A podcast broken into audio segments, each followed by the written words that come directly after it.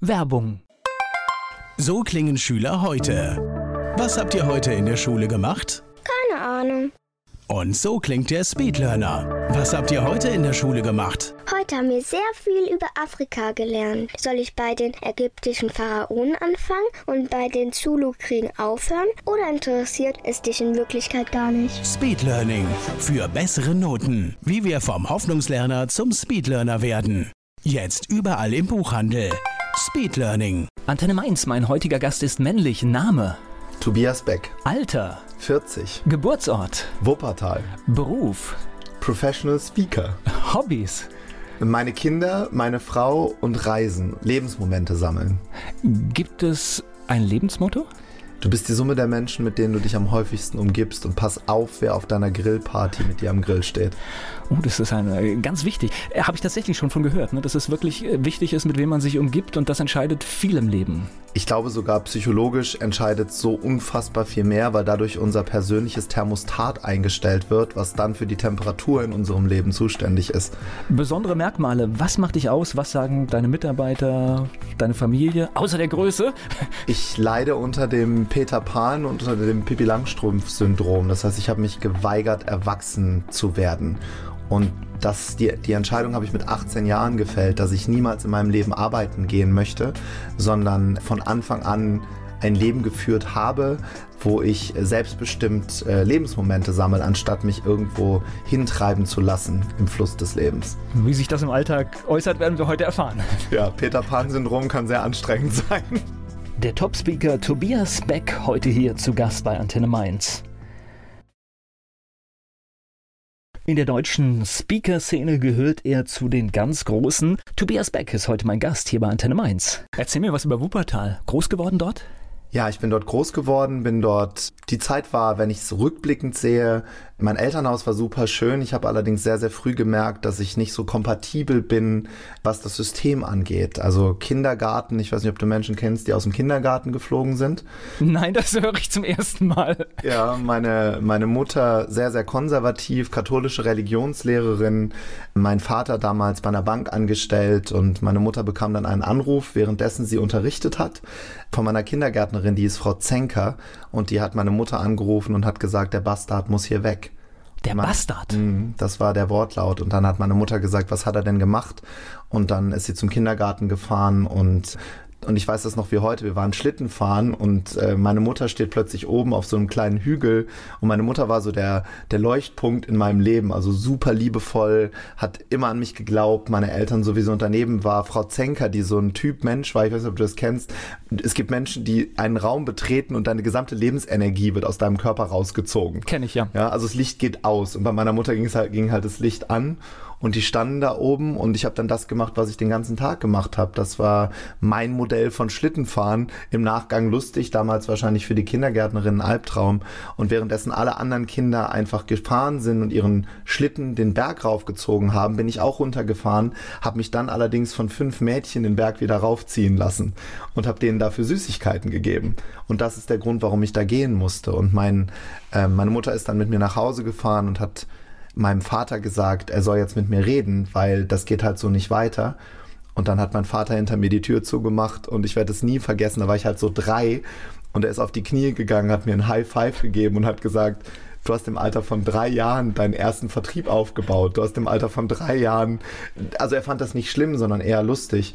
Und währenddessen dann andere Baumhäuser gebaut haben, habe ich vor dem Haus in Wuppertal Dinge verkauft auf dem Boden, von dem ich dachte, dass meine Eltern und meine Oma das nicht mehr braucht. Das heißt, ich habe schon damals gerne verkauft, verrückte Dinge gemacht, habe dann so ein, so ein System eingeführt, so kleine Karten, wo es so Stempel gab und dann gab es Rabatt.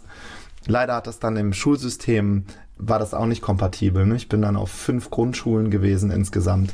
Wow. Ich dachte schon immer, ich hätte eine beschissene Schulerfahrung, aber Ja, da, also- wobei ich jetzt erstmal Respekt für die Eltern, finde ich klasse, weil ich habe auch gerade, als du das erzählt hast, äh, habe ich auch überlegt, was hätte ich meinen Kindern erzählt, wenn sie mit so einer Geschichte nach Hause gekommen wären. Hm. Ich hätte es auch nicht ernst genommen. Also ich hätte auch irgendwas gesagt, hier hast du gut gemacht oder ja, sowas. Oder, oder zumindest, das war halt erzkonservativ damals in den Kindergarten und in den Grundschulen auch, in denen ich war. Und ich weiß noch, ich bin dann irgendwann zu einem Psychologen gebracht worden von der Schule und habe dort eine zertifizierte Lernbehinderung bekommen. Ne? Da war ich so ungefähr neun Jahre Und da stand halt drauf, ich bin dumm. Und aber überleg mal, was das im Leben mit, mit Kindern machen kann. Also ich, bei dir ist ja alles gut geworden, aber das kann natürlich auch ganz andere Folgen haben, sowas. Ja, das hat sehr lange gedauert, bis es gut geworden ist, weil um ehrlich zu sein, habe ich mich natürlich jahrelang darüber definiert. Ich habe das irgendwann einlaminieren lassen und bin damit von Schule zu Schule gezogen, weil nach den fünf Grundschulen äh, folgten fünf, fünf höhere Schulen und ich hatte in Mathe, Physik, Chemie, Latein eine sechs, keine fünf. Und dann bin ich irgendwann auf eine Lehrerin getroffen. Das war dann auf einer Gesamtschule in Wuppertal im Grundkurs, also Hauptschulniveau. Und die hat mich dann angeguckt, sie hat gesagt, wer bist du? Und habe ich gesagt, ich bin der Tobi und ich bin dumm. Und so weit war es dann bei mir schon. Und dann hat sie gesagt, wer hat dir das gesagt? Und dann habe ich ihr dieses, diese Lernbehinderung hingelegt und sie hat dann gesagt, wer hat dir das gegeben? Ich so, das ist unterschrieben, das vom, vom Bildungsministerium Nordrhein-Westfalen. Ich bin halt dumm, das ist eine Diagnose. Und dann hat sie was gesagt. Sie hat dann gesagt, wenn du an die Geschichten glaubst, die andere Menschen über dein Leben erzählen, dann wird das zu deiner Identität und da musst du total aufpassen. Und ich habe sie nicht verstanden damals, weil ich war ja, ich war ganz jung und die war Philosophielehrerin, die hat so ganz verklausuliert gesprochen. Ah, Leuchtturmlehrerin, würde ich sagen. Ja, ich habe sie, um ehrlich zu sein, habe ich sie angeguckt wie so ein Hund, der in den Ventilator guckt. Nur so, was?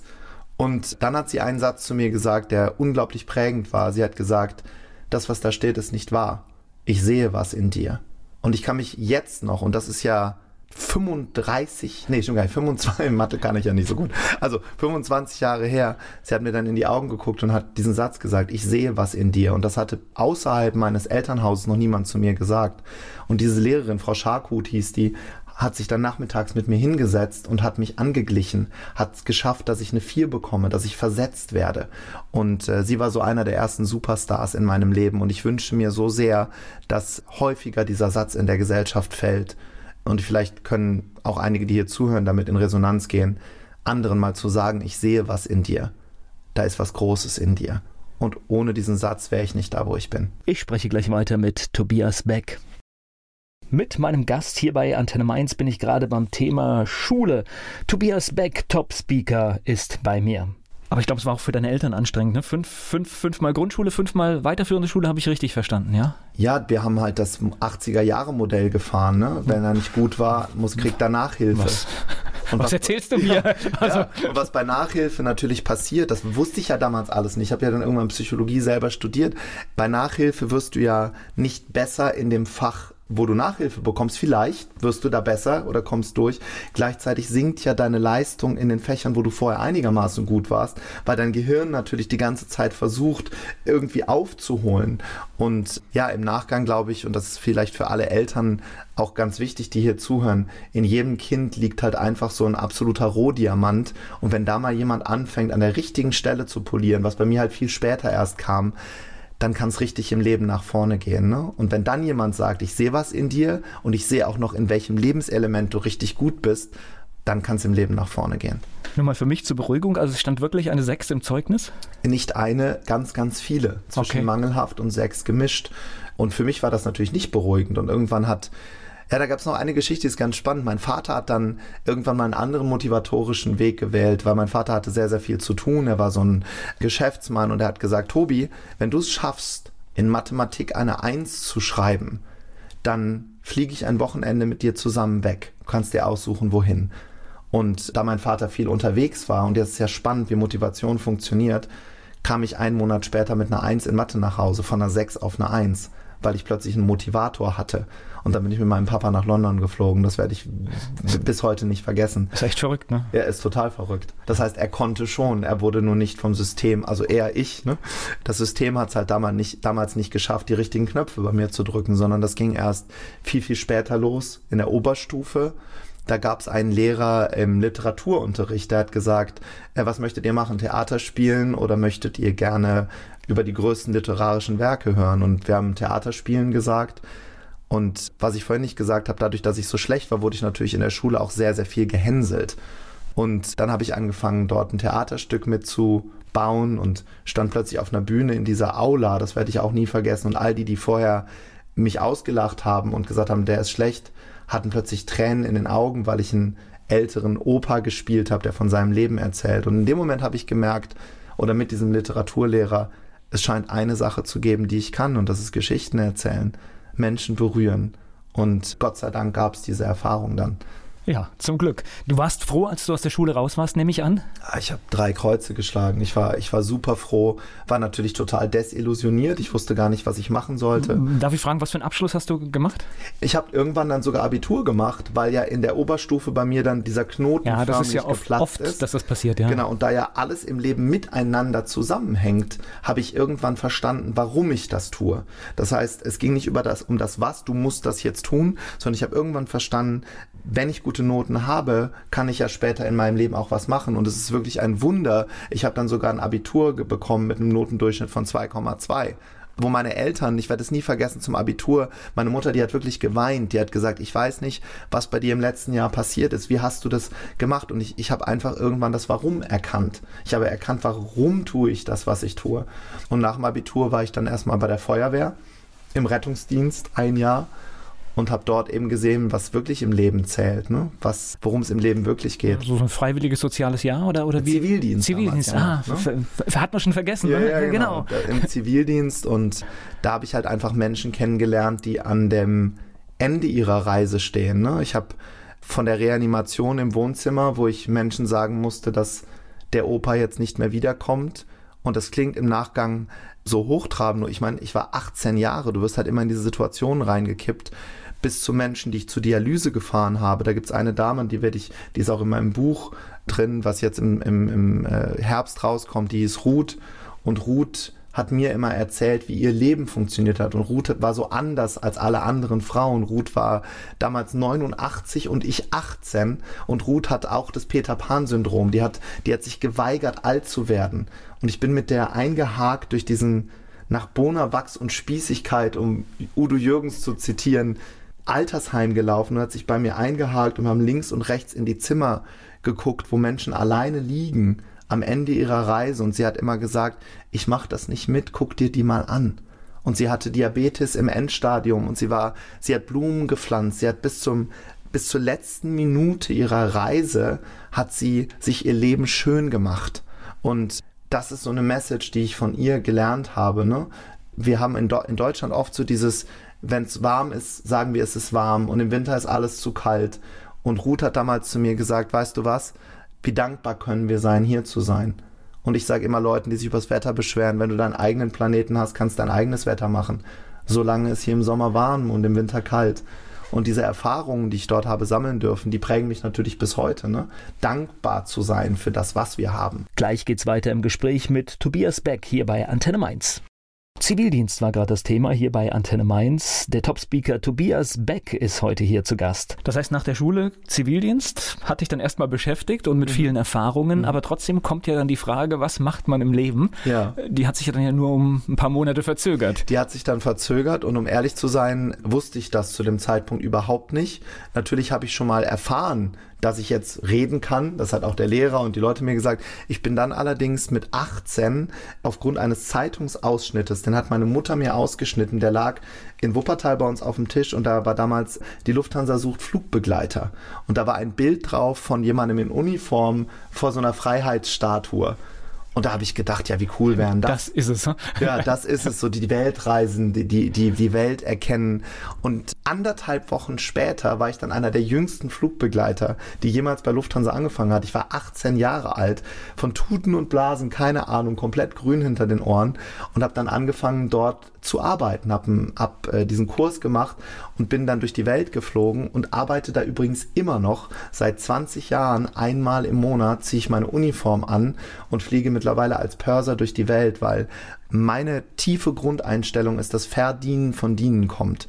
Und das ist der Schlüssel. Ich habe irgendwann gemerkt, wenn ich anderen Menschen dienen kann, wenn ich es schaffen kann, ihre Probleme zu lösen, mir die Frage zu stellen, was haben andere Menschen davon, dass es mich gibt, anstatt ich, ich, ich, ich, ich, das ist der Schlüssel, warum wir vielleicht heute so leben können, wie wir leben. Ich glaube ja, dass so ein Job, Flugbegleitung, das bringt eine Menschenkenntnis wie fast kein anderer Job. Ja, vor allem kommst du halt auch dort immer, oder ich kam andauernd wieder an, in so Grenzsituationen. Da kommen ja Geschäftsleute rein, die schreien dich an, weil ihr Koffer weg ist, weil sie irgendeinen Flug verpasst haben. Ich habe eine Geburt erlebt an Bord. Ich hatte Michael Jackson im Flugzeug. Ich hatte Papst Johannes Paul II. im Flugzeug. Unseren damaligen Außenminister Genscher. Äh, so viele Stories. Und ich habe dann irgendwann in der Fliegerei mir die Frage gestellt, und da war ich ja super jung, ne? dann war ich vielleicht irgendwann 19, wie kann es denn sein, dass es diese Klassen gibt und wie kann es sein, dass es Menschen gibt, die in der First Class für ein Flugticket so viel Geld bezahlen, wie ich im Jahr verdiene? Und weißt du, was ich dann gemacht habe? Ich habe die einfach irgendwann gefragt. Das heißt, nachts den Leuten ist irgendwann langweilig, die haben dann gegessen und getrunken und ich habe dann irgendwann gefragt, darf ich, darf ich Ihnen eine Frage stellen? Dann merke ich ja, du bist ja bei Lufthansa sehr, sehr gut trainiert, wie man mit Menschen umgeht. Eine First Class ist ja sehr, sehr, ein ganz toller Service, ja wie im Hotel, wie im, wie im, wie im Sterne-Restaurant. Und dann habe ich irgendwann ein Gefühl dafür bekommen, wer denn reden möchte. Und ich habe dann irgendwann gefragt, wie haben Sie denn das gemacht, dass Sie hier sitzen? Wie haben Sie das gemacht? Und dann haben die mir ihre Geschichten erzählt. Und währenddessen habe ich schon Psychologie studiert und habe dort ein Modell kennengelernt, das nennt sich Lernen am Modell oder Modeling of Excellence. Das bedeutet, wenn ich Verhaltensweisen von anderen Menschen wiederhole und in mein Leben implementiere, ohne meine Persönlichkeit dabei zu verlieren, dann werde ich rein psychologisch ähnliche Resultate in meinem Leben haben. Und dann habe ich mir bei den First-Class-Passagieren Dinge abgeguckt, habe aufgeschrieben, welche Bücher die lesen. Und dann ist mir aufgegangen, wie ein Licht, die lesen andere Bücher als die, die ich lese. Die reden anders, die kümmern sich um andere Dinge das war dann wirklich so ein Teil der Reise, der mir unglaublich viel gegeben hat, ne? zu fragen, wie hast du das gemacht? Und ich werde nie vergessen, der äh, Manager von Michael Jackson, der stand damals in der alten First Class neben mir und Michael Jackson war dort und niemand hat sich getraut, ihn überhaupt anzusprechen. Und dann habe ich gefragt, darf ich ihm eine Frage stellen? Und hat er gesagt, ja, der ist total nett. Also geh halt hin. Und dann habe ich gefragt, how did you do it? Und er hat dann gesagt, I just love music, brother. Und alleine dieses, dieser Satz das im Leben zu finden, was du liebst, nicht was andere von dir wollen, nicht was andere von dir erwarten. Nur weil deine Eltern wollen, dass du Arzt wirst, heißt es noch lange nicht, dass du ein guter Arzt bist. Ach, Nur weil deine Eltern wollen. Wahrscheinlich das Gegenteil. Wahrscheinlich. Ja. Oder es ist eben deine Lebensmission oder Passion. Oder viel schlimmer, du merkst am Ende deines Lebens, dass du irgendwas gemacht hast, was nicht dein Ding war. Das war es eben nicht. Und er, als er das gesagt hat, habe ich so gedacht, ja klar, deshalb, der liebt das einfach. Und wenn man sich alte Videos von ihm anguckt, der ist ja all in, der ist ja 100% drin. Und das sind dann so kleine Elemente, die ich irgendwann in mein Leben gebaut habe, dass ich die Dinge, die ich mache, eben zu 100 Prozent mache oder eben gar nicht. Und jetzt werden natürlich viele denken, ja, aber das kann ich mir in meinem Job gar nicht immer so aussuchen. Doch kannst ja doch, du musst da ja nicht hingehen. Du kannst ja was anderes machen. Wir leben ja in einem komplett freien Land. Du kannst, niemand sagt dir, du darfst dich nicht selbstständig machen. Niemand sagt dir, du darfst keine Arbeitsplätze schaffen. Wir haben alle einen Personalausweis. Da, da steht nicht drauf, was du tun darfst oder nicht. ich fange ja viel kleiner an. Du kannst auch das, was du gerade, weil du im Leben vielleicht nicht aufgepasst hast, an einer Stelle bist, wo du nicht hin willst, aber auch das kannst du erstmal mit Liebe machen. Ja das ist immer der Anfang, weil das siehst du manchmal im Discounter, ob dort jemand einfach nur die Ware über den Scanner zieht ja. oder ob dann, was weiß ich, die junge Frau sitzt, die sich einen Spaß draus macht, noch ein Tick schneller zu sein, als ja. es das System vorschreibt. Ja, und ich glaube, da irgendwann zu dem Punkt zu kommen, zu verstehen, dass alles, was ich im Leben haben möchte, von mir ausgehend resoniert. Das heißt, wenn ich mehr Liebe in meinem Leben haben möchte, muss ich der Verkäuferin, die nur noch drüber zieht, Liebe geben indem ich ihr vielleicht ein kurzes Lächeln schenke, auch wenn mir das schwer fällt. Wenn ich gerne Glück in meinem Leben haben möchte, muss ich andere glücklich machen. Wenn ich erfolgreich sein will, ist genau das gleiche Ding, muss ich andere Menschen erfolgreich machen. Und das dauert natürlich ein bisschen, bis ich das verstanden habe. Und es klingt jetzt spirituell, ist es aber gar nicht, weil früher war die Psychologie noch nicht so weit. Mittlerweile wissen wir, dass wir natürlich alle miteinander resonieren. Durch bildgebende Verfahren gibt es, gibt es Möglichkeiten zu sehen, wie Menschen ohne zu sprechen miteinander in Verbindung stehen. Und wenn ich ja verstanden habe, dass es von mir ausgeht, das heißt, ich muss erstmal geben, aufs Beziehungskonto einzahlen, dann darf ich auch irgendwann abheben. Und das ist der Grund, warum immer mehr Menschen sich eben auch mit diesen Themen beschäftigen. Und zwar nicht, was tue ich den ganzen Tag, sondern warum tue ich das, was ich tue. Ne? Ich nenne es immer ZDE, Zweck der Existenz. Warum bist du überhaupt da? Es geht gleich weiter im Gespräch mit Tobias Beck. Ich bin Volker Pietsch. Wie man gut durchs Leben geht, das bespreche ich mit meinem Gast. Tobias Beck ist Top-Speaker und hier bei Antenne Mainz. Und Freundlichkeit hilft erstmal per se. Ja, Freundlichkeit hilft und, und es helfen so viele einfache also Dinge. Es ist wirklich es ist ein ganz einfaches Alltagsmittel, ein freundliches Wort beim Bäcker und die Türen gehen auf. Ja, viele sagen mir dann natürlich äh, heute in meinen Coachings und in meinen großen Seminaren, ja Tobi, wenn du wüsstest, was in meinem Leben alles passiert ist, wenn du wüsstest, warum ich so bin, wenn du wüsstest, wie schwer mein Lebensrucksack ist. Und ich glaube, jeder, der hier zuhört, wird jetzt sagen, ja, oh ja, jetzt kommen wir endlich zu einem Thema, worüber, jetzt kann ich mal über meinen Lebensrucksack sprechen. Wir alle haben einen Lebensrucksack. Das hier ist kein Glücksplanet, das ist ein Abenteuerplanet. Und die, die das nicht wahrhaben wollen, die haben aus meiner Sicht das Kleingedruckte einfach nicht gelesen. Wir sind hier, worauf alles zurückzuführen ist, ist unser Herz. Und wenn du eine EKG-Kurve siehst, dann geht die hoch und runter und hoch und runter und hoch und runter. Wie alles und die Leben, hat genau. Ausschläge. Und das ist dein Leben. Voller Liebe, voller Schmerz, voller Glück, voller, voller schlimmer Dinge, die passieren. Deshalb sind wir ja hier. Und wenn ich dann irgendwann realisiere, dass das alles dazugehört, dann kann ich auch mit meinem Rucksack besser umgehen. Weißt du, ich habe irgendwann das habe ich vorhin nicht erzählt, in meiner Schulzeit ähm, bin ich äh, mehrere Jahre in einer Sekte gewesen. Und in dieser Sekte ähm, durfte ich zum Beispiel nicht sprechen. Es wurde mir verboten, nach außen, außerhalb dieser Gemeinde, mit Menschen zu kommunizieren. Und innerhalb der Gemeinde durfte ich auch nicht meine Meinung sagen. Und dort habe ich ganz, ganz viele Dinge gesehen. Ich habe gesehen, wie Menschen, die verwandt wurden, die verwandt waren, verheiratet wurden, die haben Kinder bekommen. Ich habe gesehen, wie Menschen vermeintlich den Teufel ausgetrieben bekommen haben. Ich habe Dinge gesehen, wie Menschen gebrochen wurden und auch ich habe irgendwann ab einem Punkt dort aufgehört zu reden, habe mir damals aber, da war ich ja ganz klein noch, oder was heißt klein, ich war so ein acht, neun, zehn. Ich habe damals die Entscheidung für mich getroffen, wenn ich mal hier rauskomme, dann werde ich Menschen eine Stimme geben, zu sagen, was nicht in Ordnung ist und für etwas einzustehen. Weißt du, so viele Menschen, die sagen, ja, das stört mich, das stört mich, das stört mich, aber für was setzt du dich denn wirklich ein? Was kannst du in deinem Leben einfach nicht akzeptieren? Und ich als Tobi kann nicht akzeptieren, dass Menschen es nicht schaffen, Nein zu sagen. Als Neunjähriger konnte ich damals nicht Nein sagen. Aber die Frage an die, die hier zuhören, ist, für was kannst du nicht mehr einstehen? Weil ich glaube, dass die ganzen Großen, die, die, die wirklich die Welt verändert haben, die für die Statuen in Innenstädten gebaut werden. Die waren irgendwann nicht mehr traurig und haben ihre Wunden des Lebens geleckt, sondern die waren irgendwann wütend. Und das ist für mich eine viel gesündere Emotion. Nein, ich kann das so nicht mehr akzeptieren.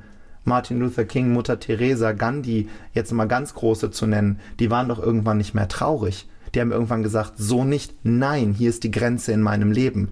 Und die Frage ist eben, was ist dein großes Warum? Warum tust du das, was du tust? Nee, und die Gesellschaft wäre besser, wenn alle viel mehr sagen, jetzt reicht es gerade.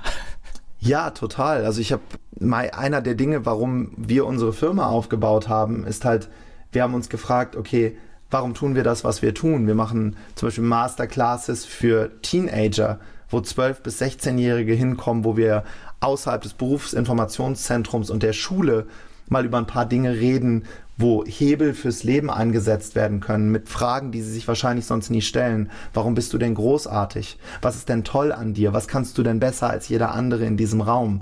Was äh, ist dein Lebenstraum? Nicht das, was du tun musst, sondern wovon träumst du nachts, wenn dir keiner zuhört und das mal vor einer Gruppe zu formulieren. Weil das hatte ich immer, wir, wir machen ja immer Dinge im Leben, die wir früher nicht hatten. Ich hatte das nicht, ich habe mir das so gewünscht. Und gleichzeitig arbeiten wir mit The Ocean Cleanup zusammen, weil ich glaube, dass wenn wir den Plastikmüll nicht aus dem Meer bekommen, dann können wir hier in ein paar Jahren sowieso einpacken, weil wir aus Wasser bestehen. Und auch darauf musste ich halt irgendjemand mit der Nase hauen. Und mein kleiner Sohn Emil, der stand im Thailand-Urlaub neben mir und hat dann morgens irgendwann zu mir gesagt, nachdem wir immer so Fische angeguckt haben, was denn die Fische so essen. Die lebten an so einer Treppe, deshalb haben wir die Treppenfische genannt. Und dann hat er gesagt, was essen die denn? Dann habe ich gesagt, das weiß ich gar nicht. Ich glaube Plankton oder so. Da musste jemand fragen. Plastik. Ja, ja aber da kommen ja. wir zu dem Punkt. Und er, er war damals drei Jahre und er ging mir bis zum Knie und dann hat er gesagt, guck mal, das essen die Papa. Und dann war aus so einem Mäuerchen, war in der Mitte so ein Stein rausgebrochen und ich bin dann auf seine Augenhöhe gegangen und guck auf diese, auf diese Wellen und da war wirklich alles voller Plastikmüll. Und weißt du, ich bin ein Mensch, ich habe in dem Moment die Entscheidung getroffen, wie soll ich ihm das denn erklären? Ich kann jetzt sagen, wie schlimm das ist oder ich kann einfach Dinge in mein Leben implementieren um eine Hebelwirkung zu schaffen, dass wir eben den Plastikmüll rausholen. Und ich bin dann zurückgeflogen und habe mich mit meinem Team zusammengesetzt und dann haben wir Produkte erfunden, die es vorher gar nicht gab. Und dieses gesamte Geld geht eben an die Ocean Cleanup. Das heißt, wir haben für all das, was wir tun, ein großes Warum. Und meine Frage eben an dich ist, wenn du hier zuhörst, was ist dein Warum? Warum stehst du morgens auf? Gleich geht's weiter im Gespräch mit Tobias Beck. Mein Gast hier bei Antenne Mainz hat richtig viel zu erzählen. Der Top-Speaker Tobias Beck ist zu Gast. Oh, mir schwindelt hier gerade der Kopf. Du machst so viele Geschichten auf. Jetzt muss ich ein bisschen, bisschen sortieren. Wie viele Leute haben im Flugzeug Nein gesagt auf deine Frage, wie sie das geschafft haben? So gut wie keiner vielleicht in. Ich, ich hätte darauf gewettet, dass es so ist. Ja. Ist so im Prinzip im Leben immer Fragen, ne? Ja. Ja, vor allem, wenn wir, wenn wir so große Persönlichkeiten treffen. Ich glaube, da gibt es so einen Trick. Der Trick ist, dass wir das nicht so offensichtlich machen, so das ist jetzt für mich, ich, ich muss mir jetzt hier irgendwelche Notizen machen, sondern äh, eben Mehrwert zu geben erstmal. Ne? Also ich war schon, es war schon mein Ziel, denen vorher quasi den besten Service der Welt zu geben, so dass erstmal Rapport da ist, ne? so eine Verbindung zu der Person. Und lustigerweise ist meine Erfahrung, dass wirklich große Menschen, wir sind alle große Menschen, Menschen, die halt wirklich so einen riesen Fußabdruck im Sand des Lebens hinterlassen haben und wenn man die fragt, wie hast du das geschafft, die antworten alle und erzählen gerne die Geschichte, wenn sie merken, dass sie dir damit ein bisschen auf deiner Reise helfen können. Und das ja. Interesse echt ist. Und das Interesse echt ist. E echte Emotionen, ja. Wie bist du aus der Sekte rausgekommen? Ähm, durch ich war noch zu jung, um alleine da, äh, da rauszukommen. Meine äh, Mutter hat das Ganze irgendwann verlassen. Da waren ja, da äh, okay. sind noch ganz viele andere Dinge mitgeschwungen, äh, geschwungen, mit Gesamtschüler Grammatik. Also da geschwungen passt ja, schon, finde ich, finde ich als Bild auch in Ordnung. Dinge mitgeschwungen. Zum Beispiel, dass äh, mein Vater, obwohl er gar nicht drin war, monatlich einen ganz großen Prozentsatz seines Einkommens abgeben musste. Ähm, und irgendwann hat meine Mutter dann halt gesagt, äh, auch um die Ehe meiner Eltern nicht zu gefährden, okay, wir gehen jetzt. Und da gab es dann Situationen, äh, dass schon, wie man sich das so im Fernsehen vielleicht mal angeschaut hat, dass bei uns Autos vor der Tür gestanden haben, ne? Die dann einfach mit Lichthupe da standen, nächtelang um uns quasi zurückzuholen. Und, und da gab es Drohanrufe und Drohbriefe und äh, irgendwann ist es dann ausgeklungen. Um da die lange Geschichte kurz zu machen, wenn man sich vorstellt, was alles erlaubt bleibt, diese Gemeinde wurde damals von der Staatsanwaltschaft geschlossen. Das heißt, das gibt es nicht mehr. Na, manchmal ist das Leben gut, ne? An ja. dieser Stelle. Ja. Kommt ja alles irgendwie zurück. Ne? So, jetzt wie lange bist du geflogen? Also ich meine, wir haben schon gehört, du fliegst heute immer noch einmal im Monat, aber wie mhm. lange hast du das als Hauptberuf gemacht? Hauptberuflich habe ich das gemacht ungefähr sechs, sieben Jahre. Habe nebenher allerdings studiert. Und die Welt gesehen, nehme ich und an. Und die Welt gesehen, ja. Da sah mein Leben so aus. Ich bin morgens um fünf aus Sao Paulo gekommen, bin gelandet und bin dann um acht in die Uni, in die Vorlesung nach Frankfurt gegangen und habe dann Psychoanalyse gelernt oder so. Wow. Halb schlafend. Naja, was heißt halb schlafen? Wahrscheinlich ist man ja mit dem Kopf noch auf, auf der anderen Seite der Erde, ne? Ja, in Rio. ja, also ich habe irgendwann, und da muss man sich halt auch die Frage stellen, um ehrlich zu sein, habe ich damals Psychologie studiert, weil ich eine Sache an mir selber nicht verstanden habe. Und was ich an mir damals nicht verstanden habe, ist, dass ich so viel in meinem Leben habe. Also ich hatte einen Job, ich hatte ein kleines Auto, ich hatte eine Freundin, ich hatte eine kleine Wohnung in Frankfurt. Was ich an mir selbst nicht verstanden habe, ist, dass ich nicht glücklich war. Ich war nicht glücklich. Und ich habe damals Psychologie studiert, so ein bisschen auf der Suche nach Glück, psychologisch zu verstehen, warum habe ich diese, diese Gefühle, wenn das Licht aus ist, dass ich, dass ich einfach dieses Gefühl nicht habe, gebraucht zu werden, geliebt zu sein, Teil etwas Großem zu sein. Und ich dachte, das Studium kann mir das geben, um mir das zu erklären, bis ich irgendwann eben einfach darauf gekommen bin, dass es universelle Gesetze gibt, die auch über der Psychologie stehen und das ist eben, dass ich äh, selber nur dann glücklich sein kann, wenn ich eben andere glücklich mache. Und dazu gab es ein paar Vorkommnisse, dass ich irgendwann angefangen habe, eben in Äthiopien und in Brasilien mich in sozialen Projekten mit zu engagieren, dort äh, unterrichtet habe an Straßenkinder. Und lustigerweise war ich da so unfassbar glücklich ohne irgendetwas. Ich hatte da gar nichts. Also ich hatte eine, eine Shorts und ein T-Shirt und ich habe mich so aufge, aufgehoben gefühlt und ich war so unfassbar glücklich. Und daher kommt wahrscheinlich auch einer meiner Lebens Motti, Lebensmomente zu sammeln anstatt Güter.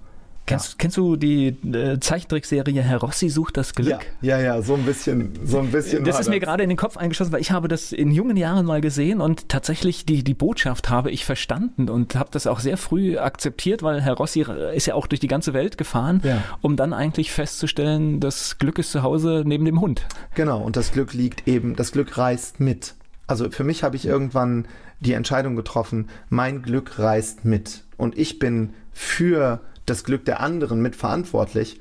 Und wenn ich es schaffe, dass sich in meiner Umgebung Menschen wohlfühlen, dann bin ich halt auch selber glücklich. Das heißt, und das ist natürlich ein ganz, ganz schwerer Weg zu sagen, ich bin nicht ein Spielball der Gezeiten, wie ein kleiner Ball, der im, im, in der Welle so hin und her geworfen wird, sondern ich habe einen ganz, ganz großen Anteil daran, an meinem Leben, obwohl es viele Herausforderungen und viele, wir nennen das Probleme gibt, die halt anzunehmen und zu sagen, okay, das ist halt Teil meiner Reise. Gleich geht's weiter im Gespräch mit Tobias Beck. Lange Zeit hat er im Flugzeug gearbeitet und dabei viel von der Welt gesehen. Der Top-Speaker Tobias Beck ist hier zu Gast bei Antenne Mainz. So, nach der Fliegerei, was kam?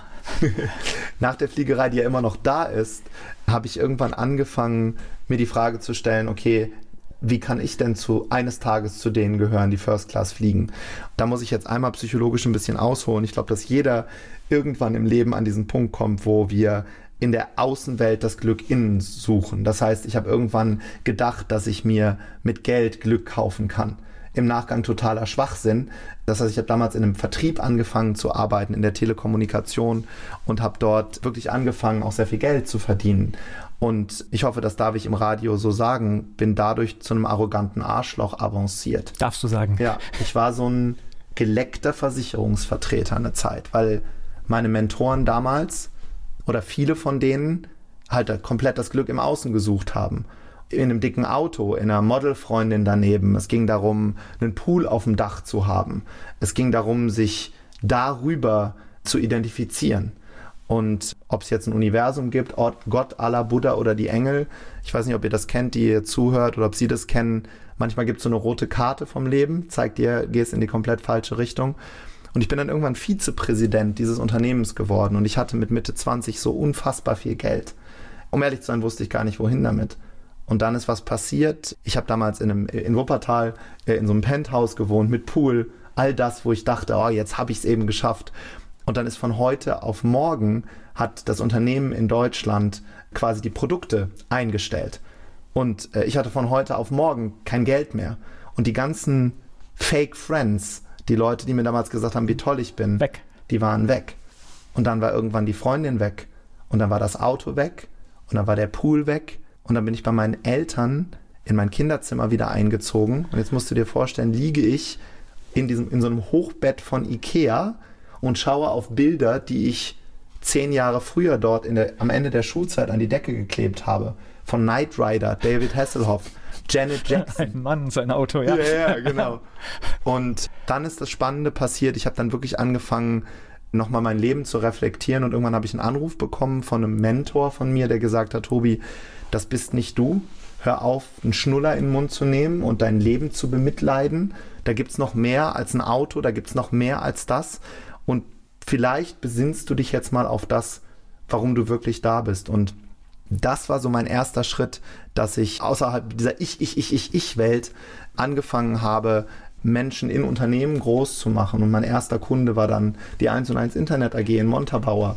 Und dort habe ich dann die Kundenberater mit aufgebaut. Und dann ging die Reise in der Persönlichkeitsentwicklung erst richtig los. Ne, und dann habe ich erstmal als Trainer jahrelang in Firmen angefangen, mich zu etablieren. Aber manchmal muss man im Leben auch Dinge machen, um dann irgendwann festzustellen, das ist es nicht. Ne? Das heißt, diese Erfahrung braucht man manchmal. Im Nachgang bin ich so unfassbar dankbar, weil ich weiß gar nicht, was passiert wäre, wenn ich in diesem anderen Unternehmen weiter gewachsen wäre. Das wollte ich in dem Moment natürlich alles nicht sehen. Im Nachgang, Gott sei Dank, ist das passiert. Ja, Gott sei Dank habe ich irgendwann angefangen, die für mich im Nachgang richtigen Bücher zu lesen wo es eben um Werte geht und nicht um, um das Suchen von Materialismus im Außen. Übrigens, äh, das heißt jetzt nicht, dass ich in einem Zelt irgendwo in einem Garten schlafe. Ich finde, Geld ist vollkommen in Ordnung, weil Geld ist nur Energie. Geld ist für mich nichts Negatives. Die Frage ist eben, was machen wir damit? Ne? Was ist mein Zweck der Existenz? Kann ich anderen Menschen damit Gutes tun? Und was ist meine Rolle in der Gesellschaft, meine Aufgabe in der Gesellschaft? Also Konsum ist kein Zweck. Konsum ist kein Zweck und vor allem irgendwann auch zu merken, dass also ich gebe mal ein Beispiel, ich kriege ganz oft die Frage, oh, gerade von jungen Leuten, ne, die so sehen, was wir, was wir aufgebaut haben. Ne? Es kommen ja Tausende zu unseren öffentlichen Seminaren, die dann sagen, oh, Tobi, was fährst du für ein Auto? Hast ein Porsche? Und dann, ich sage dann immer, du, die Porsche-Zeit ist Gott sei Dank so lange bei mir vorbei. Ich fahre einen orangefarbenen VW Käfer von 1974. Der entschleunigt mich. Nur da, das ist halt eben das, was ich vorhin sagte. Gott sei Dank hatte ich diese Phase, um zu erkennen, ich brauche das nicht mehr. Sonst hat mich eher unglücklich gemacht, anstatt glücklich. Ja, dann bin ich dadurch irgendwann nach dem Trainer, habe ich dann irgendwann angefangen, vor Menschen zu sprechen, die dann außerhalb von Unternehmen angefangen haben, wachsen zu wollen. Und so bin ich dann irgendwann durch Lebensmentoren zum Speaker geworden. Das heißt, erst in den Unternehmen beraten und irgendwann mhm. hast du dich auf einer Bühne wiedergefunden. Ja, ich habe mich dann irgendwann erstmal auf einer Bühne wiedergefunden mit so den ganz Großen in unserem Bereich. Ich weiß nicht, ob für einige, die hier zuhören, wird es vielleicht was sagen. Es gibt in den USA ist diese Szene natürlich sehr, sehr groß. Les Brown, Tony Robbins, das sind Menschen, die füllen Hallen mit Hunderttausenden von Menschen, die eben einfach diese Frage stellen. Also das ist nicht religiös, sondern einfach, wo will ich denn hin? Wo ist denn, wo ist denn so mein, mein Ziel im Leben? Und mit denen habe ich mich erstmal auf Bühnen gefunden. Und es gibt ja keine Zufälle. Einer meiner großen Lebensmentoren, Les Brown, das ist wieder so eine ähnliche Geschichte wie mit der First Class dem ich Tee angeboten habe, weil ich war dort der Moderator der Veranstaltung. Der Mann ist über 70, hat äh, Millionen Bücher verkauft, ist so ein absoluter Inspirator. Der, den hab, ich, ich war so aufgeregt, ich weiß nicht, ob ihr das kennt, wenn du plötzlich kein Englisch mehr kannst, ja, selbst wenn du Englisch kannst, dann habe ich sage ich so, Mr. Brown, do you want some tea, do you want water, do you want uh, cake? Und dann hat er mich so angeguckt und hat gesagt, is there anything I can do for you? Und das war wieder dieser Reset-Knopf einer der größten Mentoren in meinem Bereich, sagt nicht, ich will Tee, Wasser, Kuchen, sondern er sagt, is there anything I can do for you? Und er hat mich dann hinter der Bühne eine Stunde gecoacht, so auf meinem Weg. Und das ist jetzt was, was ich halt machen möchte. Ne? Menschen einfach aufwecken und so auf ihre, auf ihren Regenbogen des Lebens zurückzuschicken. Gleich spreche ich weiter mit Tobias Beck hier bei Antenne Mainz. Er spricht auf der Bühne und dabei zieht er ziemlich viele Leute an, manchmal Tausende. Der Topspeaker Tobias Beck ist bei mir, aber diese Menschen kommen ja nicht von alleine. Da musst du schon einiges machen, ne? Dafür muss ich eine ganze Menge machen, ja. Ich sammle quasi die Leute auf anderen Veranstaltungen ein, ne? wenn ich bei Unternehmen spreche. Wir haben dann irgendwann so ein Modell entwickelt, so mein Lebensmodell. Und das ist sehr plakativ, das ist sehr laut, das ist sehr provokativ, das ist sehr überzeichnend, also ganz anders als jetzt in diesem Interview. Und die Leute sagen immer, Tobi, wenn ich das sehe bei dir bei YouTube, du bist total anders als wenn ich dich so privat wahrnehme. Und das ist mir natürlich bei den Künstlern, die First Class geflogen ist, sind auch aufgefallen. Wenn ein Superstar da sitzt, spricht der ja anders, als wenn der auf der Bühne performt. Das heißt, ich habe irgendwann ein Programm erfunden, das heißt das Bewohnermodell, wo ich wirklich rüttle an Menschen. Da werde ich ganz laut und noch Musik dazu.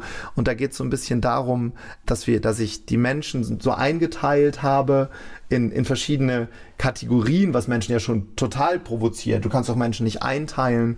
Und darin gibt es eben vier Grundtypen. Da gibt es so den Bewohner und der Bewohner, das ist jemand, der ja das Leben halt bewohnt. Also das sind Leute, die kommen zum Beispiel in einen Raum rein und die atmen erstmal so lange aus, so und die wollen natürlich Aufmerksamkeit haben. Und dann haben die die Zeckenzeitung und das Apothekenmagazin unterm Arm und deren Lieblingsthema ist Krankheiten. Ne, und das, ihr erkennst halt im Flugzeug schon auf dem Weg in den Urlaub, die sagen dann sowas wie, ja, normalerweise ist die Airline auf dieser Strecke immer zu spät. Aber die ist gar nicht zu spät. Das sind die, die mit dir äh, auf einer Gartenparty stehen und sagen, letztes Jahr, um, letztes Jahr um die Uhrzeit war das Wetter besser. Und vor solchen Menschen habe ich halt irgendwann angefangen, mich einfach wirklich zu distanzieren und da nicht mehr so viel Zeit mit zu verbringen, weil ich gemerkt habe, durch die Spiegelneuronen in unserem Gehirn, da wir ja die Summe der Menschen sind, mit denen wir uns umgeben, äh, bin ich ja irgendwann selber so und da habe ich kein, keine Lust mehr drauf gehabt. So, so Nullkommunikation, die eigentlich nichts bringt, ne? Ja, die nicht nur nichts bringt, sondern, äh, sondern noch gegenteilig Le Leute, die mir halt erzählen wollen, was sie halt an ihrem C haben, in der Zeit können wir ja die Welt verändern. Also es gibt ja andere Probleme in der Gesellschaft als jetzt dein C weil du den gestoßen hast. Und ähm, ja, die nenne ich halt Bewohner, die konsumieren halt auch Bewohner. Das sind eher Konsumenten des Lebens. Ne? Das sind die, ja, die konsumieren das Leben und regen sich halt über alles auf. Und dann gibt es noch so die Ameise, das ist jemand, der will so ein einfach ein durchschnittliches Leben führen. Der mag einfach sein. Der mag, ich, ich habe da immer so ein Bild im Kopf, so Schrebergarten. Nichts gegen Schrebergärten, aber die wollen sich einfach klein, die wollen sich schön machen in ihrer Welt. Dagegen würde ich nie was sagen. Ich liebe Ameisen.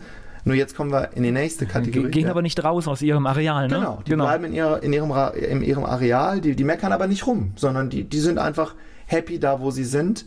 Und dann gibt es eben die Diamanten und das sind so Menschen, die sich eben bewusst durchs Leben schleifen lassen, die sich, die mal rausgehen, die anstatt Abenteuer und Reisenmagazine zu lesen, dahin fahren und Abenteuer erleben und reisen, die anstatt Liebesfilme zu konsumieren, die Liebesfilme ins Schlafzimmer holen. Und die wissen, das ist auch nicht so, das auch nicht so leicht und, und dass da, da muss ich auch im, im Leben mal wirklich ein bisschen gerieben werden. Das ist der Diamant. Und dann gibt es in meinem Modell noch den sogenannten Superstar. Das ist zum Beispiel die Frau Scharkut, die Lehrerin, die damals gesagt hat, ich sehe etwas in dir. Das heißt, die haben sich irgendwann die zur Lebensaufgabe gesetzt, Diamanten zu schleifen, die dann wiederum Ameisen inspirieren. Ne? Also so habe ich mir so ein bisschen in meinem Peter Pan und in meinem leichtsinnigen und vielleicht oft leichtfüßig scheinenden Pippi Langstrumpf-Leben mein Leben zurechtgelegt. Da muss ich mir mal Gedanken machen, wo ich reingehöre. Aber äh, schon, schon spannendes Corona Modell. schon mal nicht. Nein, also da, da war ich jetzt auch, Ameise auch nicht. Ich, ja. Äh, ja, aber spannendes Modell, ja. ja aber alleine das ist ja schon, wenn man zuhört und alleine sich anfängt, Gedanken zu machen, ist es ja schon der erste große Schritt. Ja, also ich, und, und, und das kann ich ganz plastisch halt in meinem, wenn ich einfach weiß, ich bin wie die Menschen, die in meinem Umfeld sind, die haben einen, einen, einen unglaublichen Überstrahlungseffekt auf mein Leben dann muss ich halt einfach aufpassen. Ne, so haben wir ja angefangen, unser Interview. Ich muss total aufpassen, wer sitzt neben mir. Wen lasse ich rein, genau. Wen lasse ich rein, weil ich unterbewusst, und dafür gibt es ganz tolle Studien von der Harvard University zum Beispiel, die jahrelang das Leben von Studenten begleitet haben, die irgendwann erkannt haben, ah, guck mal, dieses, es gibt ein Parameter in der Verhaltenspsychologie, und das ist das Umfeld. Mit wem reden die? Wie ist deren berufliche Lage? Sind das Menschen, die weitergekommen sind oder eben nicht? Und das hat einen unfassbar großen Einfluss auf unser Leben. Und Rita und ich, Rita ist meine Frau, wenn wir zum Beispiel im Urlaub sind und wir sitzen dann an einem Tisch und da kommt dann ein Pärchen hin und die fangen an, oh, hier gibt's gar kein Vollkornbrot da hört es halt bei uns auf. Also wir missionieren da nicht, sondern wir sagen dann einfach, wir wünschen euch einen total schönen Abend und einen schönen Urlaub. Und fertig. Und fertig. Und gehen dann aber an einen anderen Tisch mit Menschen, die sagen, wow, was eine tolle Kultur, lass uns mal die Pyramiden anschauen, lass uns mal gucken, was wir hier lernen können, anstatt zu sagen, die essen ja hier nur Tacos. Ne? Das, ist, das ist für mich einfach sich die, die Wichtigkeit zu erkennen, ich bin hier nicht alleine, ich bin mit für die anderen verantwortlich, aber ich kann schon entscheiden, wer fährt mit mir im Lebensbus durchs Leben. Volker Pietsch hier im Gespräch mit Tobias Beck bei Antenne Mainz. Von meinem Gast Tobias Beck haben wir schon erfahren, was er so alles in seinem Leben gemacht hat. Heute ist er Speaker, spricht über ja, diverse Themen auf der großen Bühne. Er ist hier zu Gast bei Antenne Mainz. Hättest du damals gedacht, dass Speaker mal so etwas wie ein Beruf für dich sein kann? Nein, um ehrlich zu sein, wusste ich bis vor ein paar Jahren gar nicht, dass das ein Beruf ist. Ne? Das wird ja gerade so ein bisschen modern in unserer Gesellschaft deshalb, ich, ich muss auch immer ein bisschen schmunzeln, wenn die, wenn ich so die Persönlichkeitsentwicklungsszene sehe. Viele, die machen zum Beispiel erstmal so ganz sanft auf meiner Webseite so einen Bewohnertest. Ne, können auch alle, die hier zuhören, wir haben so einen, so einen wissenschaftlichen Test entwickelt, wo du sehen kannst, was bist denn jetzt? Bewohner, Ameise, Diamant oder Superstar. Ne? Weiß nicht, ob ich den Link einfach sagen darf. Darfst du, ja klar. Ja, könnt ihr einfach auf die Webseite gehen, www.tobias-beck.com, dann auf Test drücken, wenn ihr möchtet, und äh, dann kannst du eben diesen Test machen. Und so kommen Leute quasi erstmal zu uns und dann, dann checken die, was ist denn das, was die machen. Und dann passiert auch was ganz Faszinierendes, wenn sie dann auf Veranstaltungen sind, wo ich nenne das immer light-minded people, also Leute, die so ein bisschen leichter mit dem Leben umgehen, die alle unter dem Peter Pan-Syndrom leiden und sich dann gemeinsam die Frage stellen, was können wir denn machen, wie können wir an die Gesellschaft zurückgeben. Das hat einen unglaublichen Effekt aufs Leben. Du bist sehr laut auf der Bühne, habe ich in, in, Videos tatsächlich gesehen. Also sehr, sehr äh, auch emotionsvoll. Ich habe diese Geschichte mit dem Kaffee und äh, ja. Star, Stardust hast du es, glaube ich, genannt, ja, ja, dann, weil genau. du Starbucks nicht sagen wolltest. Das ist deine Art, wie du präsentierst? Oder, ich, oder war das ein spezieller Fall? Ja, ich bin gerade ich bin auf der Bühne sehr oft laut beziehungsweise aufrüttelnd. Ich nenne das immer so das, das Rockstar-Syndrom, die ja auch Songs haben. Das ist ein Song. Eine Keynote ist ein Song, der etwas bewirken soll. Und wenn ich zum Beispiel so eine bewohnerfreie Keynote gebe, wo ich Unternehmen sage, ey, wenn ihr den neuen Schritt in die Digitalisierung machen wollt, wenn ihr wachsen wollt, ihr müsst echt auf eure Firmenkultur aufpassen, weil Kultur ist Strategie zum Frühstück. Und wenn du nur noch Bewohner hier hast, dann kannst du zumachen. Weil der Bewohner, wenn jetzt, wir stehen ja am größten Umbruchprozess des Arbeitsmarktes seit dem Zweiten Weltkrieg. Und viele stehen mit dem Gesicht vor der Wand und merken, wir bekommen kein neues Personal, weil wir in unserem Unternehmen nur mit was führen, anstatt mit dem Warum. Nicht warum tun wir das, was wir tun, was ist unsere Lebensmission, was eine Generation Z anzieht. Die wollen ein Warum haben. Die wollen keinen Mont Blanc Kugelschreiber nach zehn Jahren. Die wollen kein Rhein-Mittelhaus in Kelsterbach. Die wollen keine geschiedene Ehe. Die wollen. Die wollen noch nicht mal ein Auto. Die wollen nicht mal mehr ein Auto. Das ja. interessiert die nicht. Die wollen dazugehören. Die wollen ernst genommen werden. Und die wollen über das Warum der Firma sprechen. Warum tun wir das, was wir tun? Was ist unser großer Fingerabdruck im, im, im Leben oder, oder, oder Fußabdruck? Und deshalb bin ich auf Bühnen oft sehr, sehr laut, um ein bisschen zu schütteln. Weißt du, ich, das ist so wie diese Anschwung, Energie in der Physik, damit überhaupt was passiert. Ich habe es mir eigentlich auch so, so gedacht, weil das Publikum ist ja wahrscheinlich völlig unterschiedlich und Total. du musst jeden woanders abholen und ja. also musst du natürlich da ansetzen, wer am weitesten weg ist von dir. Ja, ja. und privat bin ich eher ähm, so wie jetzt, also eher leise, ein bisschen bedacht. Das denken halt auch immer die Leute. Ich bin auf der Party jetzt die große Rampensau und erzähle da irgendwelche Witze und hüpft da mit Luftballons um, rum. Das sind alles Symbole. Was ich aber zum Beispiel zu Hause mache, bevor meine Kinder in den Kindergarten gehen, stellen wir uns immer morgens zusammen, meine Frau Rita, und wir haben zwei kleine Kinder, Emil und Maya. Und wir haben so ein Morgenritual und wir feiern zum Beispiel morgens das Leben. Und was wir machen ist, wir machen Musik an und wir feiern einfach. Und dann dabei reißen wir die Arme hoch und dann fragen die Leute, was soll denn das? Wie albern ist denn das? Und um ehrlich zu sein, gibt es ja zu allem eine Geschichte. Wir haben Bekannte, da ist der Papa halt irgendwann nicht mehr nach Hause gekommen. Das heißt, die, der Papa war weg, der hatte einen Unfall. Und ich möchte, dass meine Kinder und meine Frau ein positives Polaroid-Bild im Kopf behalten. Und zwar in jeder Situation. Wir gehen nie ins Bett mit Streit. Und selbst wenn wir bis 4 Uhr morgens sprechen, unser Schlafzimmer ist, ist eine geschützte Zone. Das heißt, das sind einfach Dinge, die ich aus der Persönlichkeitsentwicklung in mein Leben gesetzt habe und lustigerweise hat jetzt der Kindergarten angerufen von meiner Tochter und hat gesagt, ihre Tochter ist ein bisschen seltsam. Und dann haben wir gesagt, warum? Erleichterung. Ja, ja, ja erstmal habe ich gedacht, oh Gott, oh Gott, jetzt die Geschichte wiederholt sich. Dann habe ich gesagt, ja, warum ist die seltsam? Ja, jedes Mal, wenn die rutscht, dann reißt sie die Arme nach oben und sagt, ich bin ein Gewinner. Und dann habe ich gesagt, ja, wie großartig ist denn das? Ja, was soll sie denn sonst sagen? Soll sie sich hinstellen und sagen, ich bin ein Spielball für die Welt? Ja, und ich glaube, das ist einfach so eine das ist so eine Einstellung fürs Aber Leben. Mal, dass das einen Anruf auslöst, ist doch eigentlich lächerlich. Also normalerweise sollte man sagen, komm, das Kind hat Spaß. Ja, es ist halt nicht so gewollt, ne? wenn wir ehrlich sind. Oder für, für viele halt nicht. Und da gibt es, glaube ich, viele Dinge, ohne jetzt in die Glaskugel schauen zu können, weil immer mehr Menschen anfangen, sich mit größeren Fragen auch zu beschäftigen. Da stehen wir auch echt vor vielen Revolutionen gerade. Gleich geht's weiter im Gespräch mit Tobias Beck. Mit meinem Gast bin ich ganz schön intensiv beim Thema Schule, auch jetzt schon wieder. Der Speaker Tobias Beck ist hier bei Antenne Mainz. Aber ich merke, du hast die gleichen Gedanken, die ich auch habe. Als meine Kinder in die Schule gegangen sind, hatte ich die Befürchtung, oh scheiße, das wiederholt sich jetzt alles und mhm. ich muss das nochmal mitmachen. Mhm. Die kommen zum Glück überhaupt nicht nach mir. Ja. Äh, da, da, bin ich echt dankbar. Hast du Glück gehabt? Nee, es, es, da hat sich die Mutter durchgesetzt. Also es gibt zwar so ein paar Tendenzen, aber primär will ich mich gar nicht beschweren. Das ja. ist gegenüber das, was ich meinen Eltern geliefert habe, ein Traum, was die da machen. Ja. Aber ich muss feststellen, so viel hat sich in der Schule nicht geändert.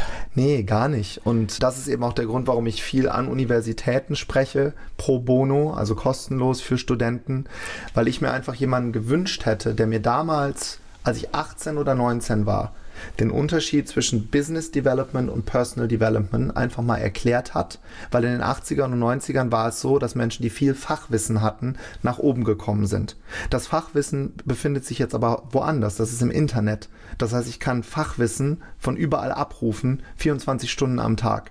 Im nächsten Schritt werden wir beide Fachwissen wahrscheinlich so abrufen können, dass wir mit irgendetwas verbunden sind, was wir einfach dann zwischen uns ziehen, wenn wir eine Na, Frage haben. Na, auf alle Fälle, wenn ich es wissen muss, dann schaffe ich mir das schnell in zwei, drei Stunden drauf. Das ist Genau. tatsächlich so. Also genau, und das hat sich total geändert und die Führungskräfte der 80er und 90er Jahre mussten nicht emotionale Führungskräfte sein.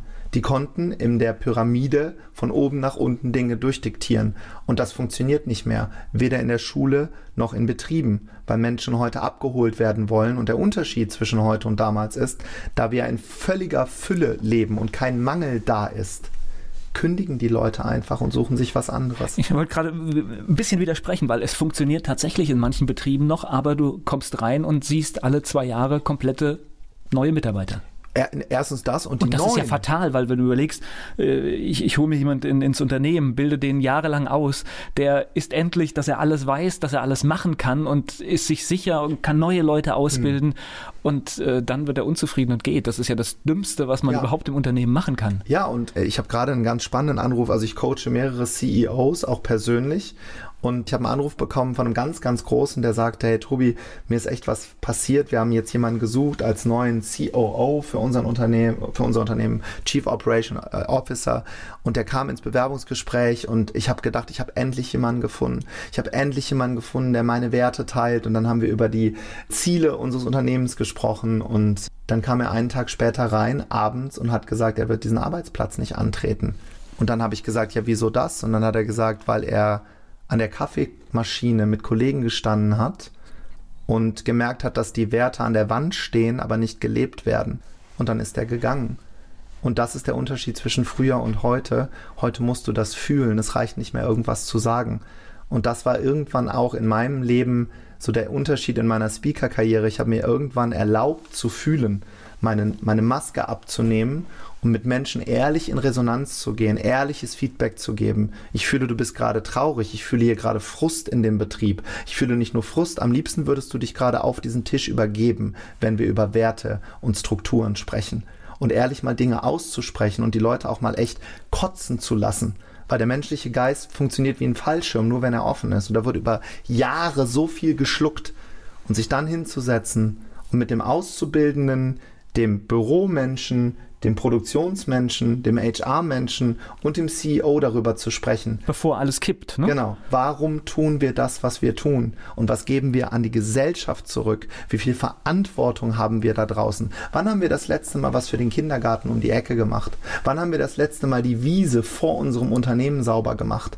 Und dann zu verstehen, dass alles miteinander zusammenhängt und plötzlich, dass solche Elemente dazu führen können, dass der Krankenstand sinkt, das ist doch faszinierend und gar nicht so schwer zu verstehen. Also ich habe das immer so rückblickend gemacht, wenn ich irgendwelche Dinge in meinem Leben abgeschafft habe, dass es tatsächlich auch Emotion war, irgendwas stimmte nicht. Ich konnte es gar nicht benennen und dann ich hab, bin dann immer so ganz klassisch äh, in Ja. Tabellenfunktion plus minus und meistens steht dann auf der Minusseite irgendetwas, wenn man es niedergeschrieben hat, an Ja. dem man nicht mehr vorbeikommt. Genau, und wir, wir fällen ja immer emotionale Entscheidungen und erklären die dann rational.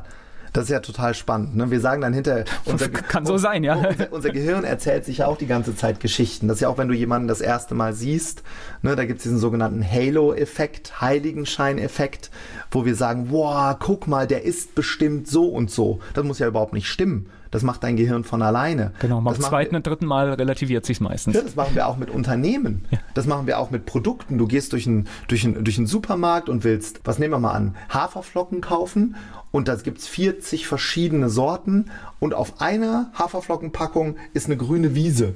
Och, dann nehme ich doch die, weil die sind bestimmt total ökologisch angebaut worden. Was ein Bullshit, das muss ja gar nicht stimmen. Das ist einfach dieser Überstrahlungseffekt. Das stimmt doch meistens nicht. Natürlich stimmt's nicht. Nur das macht unser Gehirn halt und wir, ich glaube, wir sind mittlerweile in der Gesellschaft, wie gesagt, da wir, da wir äh, ja keinen Mangel haben, irgendwann fang, fängt jeder Mitarbeiter an, sich die Frage zu stellen, wer bin ich hier? Bin ich geliebt? Bin ich wertgeschätzt? Und was kann ich denn tun, um mit diesem Unternehmen gemeinsam zu wachsen und was Neues, Tolles zu machen? Und das ist der Grund, warum so viele eher junge Menschen eher zu MyMüsli gehen oder, oder irgendeinem Start-up, äh, weil sie sich dort vermeintlich eben besser verwirklichen können. Und weil meistens auch die Geschichte dahinter stimmt, ja. Genau. Die haben eine Geschichte, die haben einen Warum, haben viele etablierte Unternehmen auch. Mein Ratschlag ist halt mehr auch, auch von an CEOs und gerade an den Mittelstand, mehr mit den Mitarbeitern darüber zu sprechen, warum sie mal dort angefangen haben, was ihre Lebensgeschichte ist, weil Facts tell, Stories sell, Geschichten im berühren halt, ne, auf einer, auf einer anderen Ebene, an, anstatt irgendwelche Zahlen mit PowerPoint an die Wand zu werfen, eben Bulimie lernen, noch eine Folie, noch eine Folie und das Gehirn, die Dendriten, die schalten einfach ab betreutes Lesen. Ja. Gleich geht's weiter im Gespräch mit Tobias Beck hier bei Antenne Mainz. Über Antenne Mainz nutzt er die Gelegenheit, um in dieser Sendung zu Zehntausenden zu sprechen, aber auch ja, tausend sind durchaus mal im Saal, wo er spricht. Der Top-Speaker Tobias Beck ist hier zu Gast bei Antenne Mainz. Wenn, wenn, wenn du so vor tausend Leuten oder, oder 500 Leuten sprichst, mhm. wer sitzt denn da im Publikum? Was, was, was sind das für Menschen?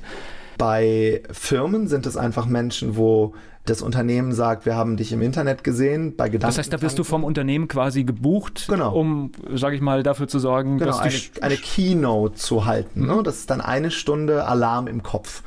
Ne, so, so, so sage ich das immer. Die gucken bei Gedankentanken oder auf unserer Webseite halt, da gibt es verschiedene Optionen, entweder zum Thema Change It Up, also Veränderung, oder zum Thema Bewohnerfrei, das ist dann Verhaltenspsychologie. Wobei dieses, diese Keynote, die ist natürlich wichtig, aber viel wichtiger ist ja, was passiert am Tag danach. Genau. Und dann kommt erstmal Gesprächsthemen auf. Das heißt, was wir dort machen, ist, wir pflügen den Boden um und dann ist plötzlich was Neues da. Und das muss das Unternehmen natürlich neu besäen.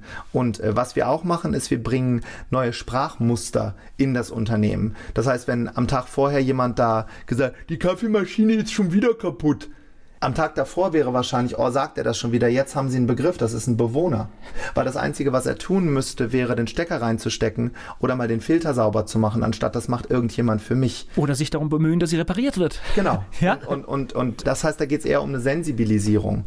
Und bei den öffentlichen Veranstaltungen, wir machen so Masterclasses of Personality, da kommen tausend Menschen hin und was ich dort mache, sind Übungen, die bei mir in meinem Leben dazu geführt haben, dass ich irgendwann die Angst vom Leben verloren habe habe. Das machen wir dort, ne? So diese, einfach das total bekloppt, total verrückt, total bescheuert.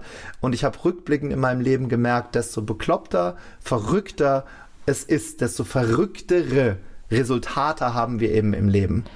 Aber du bist schon wieder so, dass du auf dem Weg zur Spitze bist, weil tausend Leute erstmal in den Saal zu kriegen, ist ja auch schon eine Leistung. Ja, äh, mein Ziel ist es gar nicht an die Spitze äh, zu kommen, sondern ich freue mich einfach über jeden, der dorthin kommt. Und das klingt jetzt wirklich verrückt. Wir kriegen, also wir, da rede ich von meinem Team und ich, wir kriegen zig Briefe jede Woche von Menschen, die wirklich ihr Leben verändern. Und was ich damit meine, ist, entweder sie sagen, oh krass, ich muss wirklich mal meinen Papa anrufen. Ich muss wirklich endlich mal wieder an meine Familie denken, weil für mich beginnt, für mich als Mensch, das ist aber nur eine Message, die in meinem Leben resoniert, beginnt Erfolg zu Hause. Erfolg beginnt nicht mit einer Firma, Erfolg beginnt nicht mit einem fetten Auto. Erfolg beginnt bei dir zu Hause in der engsten Struktur, die wir haben und die einzige, mit der wir gehen werden. Und das ist Familie. Und die Chinesen sagen, wenn du bei dir vorm Haus sauber machst, und deinen Nachbarn ansteckst und der macht jetzt auch vorm Haus sauber, dann ist irgendwann die ganze Straße sauber, dann ist irgendwann der Stadtteil sauber. Und meine Lebensmission ist es, so viele Menschen anzukitzeln, in ihrer Community für Veränderung zu sorgen. Also dieser kleine Stein im Wasser zu sein, der Wellen schlägt, Wellen der positiven Veränderung, Wellen der, nein, es, du musst nicht da bleiben, wo du bist, Wellen der, du kannst das Leben Spaß spaßig und mit Freude führen. Das ist der Grund, warum ich das mache. Das treibt mich jeden Tag an. Eigentlich musst du es so führen, weil es, alles andere macht eigentlich gar keinen Sinn, ne? Macht keinen Sinn, ne. Und was wir dort machen, ist halt, wir machen zum Beispiel nachmittags, machen wir eine Übung, die ist sowas von bescheuert. Die habe ich damals in Brasilien, ich war dann auch noch lange in Brasilien, das ist noch eine andere Geschichte, weil da gab es mal unbezahlten Urlaub bei der Airline und ich bin dann nach Brasilien geflogen und war dort im Dschungel Und das klingt immer so verrückt, wenn man die Leute denken dann, ja, was hast du noch alles gemacht, Tobi? Aber äh, in 40 Jahren kann man ja auch einiges erleben, wenn ich. Ja, du bist ja um die halbe Welt, um die ganze Welt wahrscheinlich. Ja, und gereist. ich war halt nie Konsument von Medien. Also ja. ich, das ist jetzt nicht so meins auf der Couch sitzen und mich berieseln lassen. Dann gehe ich halt lieber raus. Und dort gab's, ähm, habe ich in einem äh, Indianer-Tribe äh, gewohnt, in der Nähe von Macapá in Brasilien, ganz oben im Regenwald. Habe dort Englisch unterrichtet an Straßenkinder. Dort gab es ein Ritual, was die Mädchen, bevor sie das erste Mal alleine durch den Dschungel gelaufen sind, ins nächste Dorf und die Jungs, bevor sie das erste Mal alleine jagen gehen, alleine mit 16, haben die ein Ritual gemacht, um die Vergangenheit loszulassen, damit Neues im Leben entstehen kann. Und sowas Beklopptes machen wir zum Beispiel bei der Masterclass und da kommen die Menschen in den Raum rein und denken nur, das ist jetzt nicht sein Ernst. Und dann machen wir was, was sowas, sowas von weit weg von der Lebensbox ist um danach vielleicht mal für ein paar Stunden diese innere Stimme, die immer ruft äh, oder die immer schreit und gegen dich arbeitet, damit die mal leise ist. Und mein Hauptgrund dahinter ist, dass Menschen verstehen, wo ist der Unterschied zwischen Spaß und Glück im Leben. Ne? Also was ich damit meine ist, viele gehen die Schmerzen des Lebens mit Alkohol betäuben, damit diese Stimme leise ist. Wenn ich Menschen frage, was macht, was macht dich glücklich, dann sagen die, ja, wenn ich am Wochenende mit meinen Jungs im Club feiern gehe. Rein psychologisch ist es genau das Gegenteil, weil was passiert ist durch die laute Musik, wird die innere Stimme einfach übertönt. Und wenn du glücklich bist, stehst du in Resonanz, dann brauchst du diese ganzen externen Sachen gar nicht unbedingt. Gleich geht es weiter im Gespräch mit Tobias Beck. Viele Geschichten haben wir heute gehört und das ist auch sein Element, denn diese Dinge erzählt er auch auf der Bühne. Tobias Beck, mein Gast hier bei Antenne Mainz. Ich, ich schaue auch äh, immer sehr genau in meinem Umfeld und ich überlege mir so, wenn du das manchmal so siehst, dann, was weiß ich, Kinder und zwei Leute rackern sich ab, um ihr Haus zu bezahlen. Das ist kein Lebensentwurf. Nee, für mich nicht. Auf keinen Fall weil das ist ein Entwurf, den haben sie halt irgendwann gekauft als Lebensentwurf von anderen. Und da reagiere ich auch ganz allergisch drauf, auch übrigens, wenn Leute. Also es kann, sagen, ein, kann ein Lebensentwurf sein, aber wenn, wenn äh, sich wirklich dann alles darum dreht, dass ja. nur noch dieses bezahlt werden kann ja. und man keine Zeit mehr für Kinder und ja. sonst was hat, dann stimmt es nicht. Es gibt ja auch gerade einen großen Gegenentwurf. Ne? Es gibt ganz viele digitale Nomaden. Das sind Menschen, die einfach ja, hier, hier abbrechen und, und, und ihr, ihr eigen, ihren eigenen Lebensentwurf. Also für mich so ein bisschen die Hippies der Neuzeit. Und das Schöne ist ja, du brauch, das haben wir vorhin schon mal an, angeklungen oder anklingen lassen, du brauchst ja nichts und niemanden um Erlaubnis zu fragen. Du kannst ja einfach im Universum, wenn wir das mal so nennen wollen, und ich hoffe, es kommt nicht zu spirituell rüber, ist ja alles in Fülle da. Und du musst nicht die die ganze Zeit die Frage stellen, oh, wie kann ich jetzt einen neuen Job haben, wie kann ich das wieder einfach mal ein bisschen auf dein Herz hören. Und oftmals braucht es doch viel weniger. Ja, es braucht es ja gar nicht. Ja. ja. den, den Vogel hier bei dir im Garten, du hast hier einen sehr schönen Garten, wir sind ja gerade, wo man hier rausgucken kann. Der Vogel, der dort auf dem Ast sitzt, den musst du ja auch nicht anschreien und motivieren. Und jetzt flieg doch raus und hol dir einen Wurm. Der ist einfach in der Natur in Resonanz. Und wenn ich das mal verstanden habe, jetzt kommt vielleicht was ganz Queres. Darf ich was ganz Queres sagen? Ja, klar. Sagen? Äh, alles frei okay, dieses Modell hat mein Leben verändert. Ich versuche es ganz einfach zu erklären. Wenn eine Biene, die morgens aus dem Bienenstock fliegt und genetisch darauf programmiert ist, einfach nur Pollen zu suchen, also Blumen zu suchen, sie weiß ja nichts von ihren Widerhaken am Bein und sie weiß ja auch nicht, dass sie damit für das Leben auf dieser Welt verantwortlich ist, weil wir dadurch Früchte haben und, und Obst und Gemüse. Das weiß sie ja nicht, sondern sie macht einfach ihren Job. Und ich stelle jetzt mal eine ganz, ganz quere Frage und vielleicht muss die bei einigen erstmal ein bisschen setzen und andere werden sagen, jetzt tickt er total aus. Wenn eine Biene, ein so kleines Wesen, eine solche Tragweite auf unserer Welt hat, was hast du dann erst, wo du jetzt gerade diese Radiosendung hörst? Was ist erst in deinem Leben los, wenn du dir die Frage stellst, was kann ich denn richtig gut, wenn die Biene schon das kann? Und das Ding hat in meinem Leben alles verändert. Das heißt, im Flow zu sein, anstatt gegen den Flow zu gehen. Sich nochmal auf die Felskante des Lebens zu stellen und die Reise zu genießen. Zu sagen, ich spring nochmal, ich erlebe nochmal neue Abenteuer, auch wenn es weh tut. Das ist, glaube ich, ein großes Geheimnis, um glücklich zu sein. Ganz tolle Worte hier zum Schluss, aber auf eins muss ich nochmal zurück. Das heißt, du stehst vor den tausend Leuten auf der Bühne und das machst du vielleicht ein paar Tage und dann sitzt du trotzdem wieder im Flugzeug und machst nochmal quasi den alten Job. Ja, aktuell bin ich in Elternzeit. Okay. Dann nutze ich das System und wir kümmern uns um unsere Kinder zu Hause. Ja, das jetzt ab nächstes Jahr mache ich das wieder, gehe ich wieder fliegen und habe es eben auch vorher die äh, 18 Jahre dann gemacht, ja. Und der ehemalige Arbeitgeber macht das mit? Ähm, ja, es gibt ja ein Teilzeitgesetz. Okay. Also äh, ich habe einfach Teilzeit irgendwann beantragt und das ist eben das Tolle, der ehemalige Arbeitgeber oder die Lufthansa ist ein, äh, ich darf, glaube ich, den ja. Namen hier sagen darf, ich mache jetzt auch Werbung dafür, weil es ein großartiger Arbeitgeber. Wissen die, was du machst eigentlich? Ja, mittlerweile schon. Ich glaube nicht alle. Da gibt es natürlich eine große Community, die sich für solche Dinge auch interessiert. Was die aber wissen, ist, dass ich sehr, sehr positiv auch darüber spreche, weil es einen großen Anteil einfach an meinem Leben hat, an meiner Lebensreise. Und mein Schlusswort ist, dass Verdienen von Dienen kommt. Sobald du aufhörst zu dienen, und dich so in den Vordergrund stellst, das funktioniert nicht, sondern immer die Frage zu stellen, was haben andere Menschen davon, dass es mich gibt? Wobei ich es spaßig finde. Du hast mich vielleicht trainiert und dann treffe ich dich auf diesem Weg wieder. Ne? Das kann gut sein, ja. Und äh, das, ist, das ist auch eine ganz andere Rolle dann. Und für Leute ist es auch witzig, ne? dann zu sagen, jetzt verteilt er hier Saft. Ich glaube, die Entscheidung, warum ich das noch mache, ist, dass ich niemals die Bodenhaftung verlieren möchte. Mir ist es unglaublich wichtig, weiterhin auch Menschen zu verstehen, die einen Job machen, die einen Dienstplan, die einem Dienstplan folgen.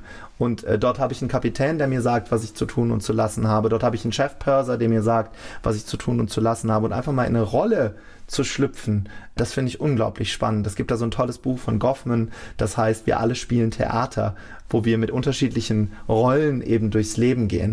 Und wenn wir es dann noch schaffen, die Maske runterzuziehen und dabei echt zu sein, das heißt, aus Spaß das zu machen und dem Fluggast ein Erlebnis zu schaffen, einen Lebensmoment, anstatt da irgendwelche Sachen zu verteilen, dann haben alle Spaß und es ist eine Win-Win-Win-Situation für alle. Ich könnte stundenlang weitermachen, aber äh, leider haben wir die Zeit nicht dazu. Man findet dich äh, Facebook, Internet. Ja, am besten über Facebook und äh, oder Instagram einfach Tobias Beck eingeben. Wie gesagt, den Persönlichkeitstest, den würde ich euch würde ich den Zuschauern oder Zuhörern gerne schenken. Dazu müssen sie einfach auf die Webseite gehen, tobias-beck.com. Wir haben einen Podcast, wo ich was ähnliches mache, was du jetzt gerade machst. Dort interviewe ich Menschen, die in ihrem Leben etwas Besonderes gemacht haben. Das ist der äh, Bewohnerfrei Podcast, hat mittlerweile über zwei Millionen Zuhörer, verrückt, aus ja. dem Wohnzimmer. Ja, Sehr gut. Ähm, wo zum Beispiel der, der Autor des Buches The Secret interviewt wird. T. Half Ecker, der es geschafft hat, Milliardär zu werden im Weiterbildungsbereich. Der Gründer von MyMüsli. Also ganz, ganz viele Leute, die einfach ihre Geschichte erzählen. Also ein ähnliches Format, was du machst. Und ja, das würde ich mich freuen, wenn ihr euch das anhört. Vielen Dank für das Gespräch. Sehr gerne.